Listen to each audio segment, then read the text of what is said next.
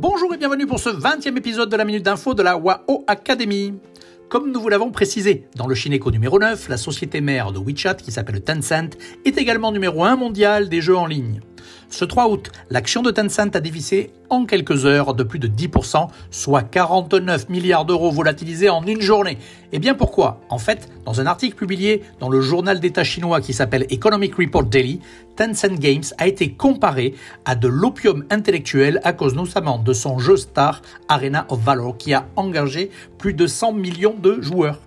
Cela rappelle un peu l'épisode numéro 16 de la Minute d'Info où nous vous annoncions que les actions des sociétés de soutien scolaire avaient chuté la semaine dernière jusqu'à 90% car l'État chinois souhaite alléger la charge mentale des jeunes chinois et financière de leurs parents.